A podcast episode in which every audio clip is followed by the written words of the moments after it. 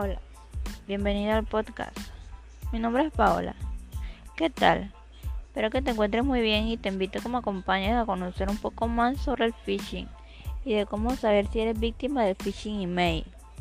A ver, ¿sabes qué es el phishing? Te lo explicaré. El phishing es una manera de estafar que tiene como objetivo obtener a través de internet datos privados de los usuarios te daré un breve ejemplo para que así puedas detectar si eres víctima del phishing por email, que es el que más se está dando. Y empecemos. Si recibes un correo electrónico de un nombre desconocido o también puede tener nombres de empresas conocidas, por ejemplo, bancos.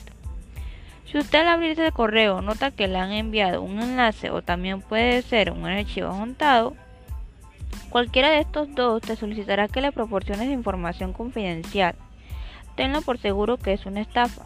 Ahora te preguntarás cómo saber si dicho correo es cierto. Bueno, te lo diré. Si es verdadero, te mandará un saludo como este. Ejemplo, estimado cliente. Muchas gracias por haber quedarte, quedarte escuchando esta información. Dicha información la podrás encontrar en el sitio web www.securitymetrics.com.